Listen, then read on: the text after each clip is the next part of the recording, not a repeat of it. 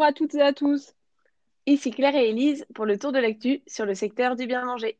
Nous sommes le vendredi 10 mars et nous commençons avec cette actualité trouvée dans Néo Restauration. Le Cordon Bleu lance un diplôme de gastronomie, nutrition et tendance culinaire. Ce diplôme vient répondre à la demande grandissante du public pour les nouveaux modes d'alimentation. Il s'adresse aux professionnels de la gastronomie et de l'hôtellerie, ainsi qu'aux diplômés en art culinaire qui souhaitent acquérir des notions d'équilibre alimentaire, de connaissances approfondies dans les domaines liés à la nutrition.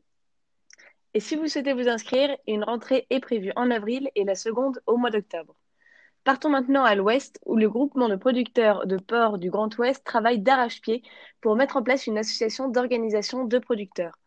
Comme nous l'explique Ouest France, en réunissant 11 groupements, soit 70% de la production nationale de porc, cette AOP commerciale Port Grand Ouest permettrait de massifier l'offre dans un cadre légal, de disposer d'indicateurs fiables et précis pour faire la prévision de production et ainsi être en capacité d'agir en période de crise pour soulager le marché en exportant des porcelets, des porcs charcutiers ou en procédant à de l'abattage.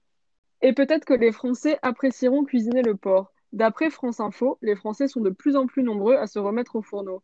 Avec le confinement de mars 2020, les sites et blogs de cuisine ont vu leur fréquentation exploser.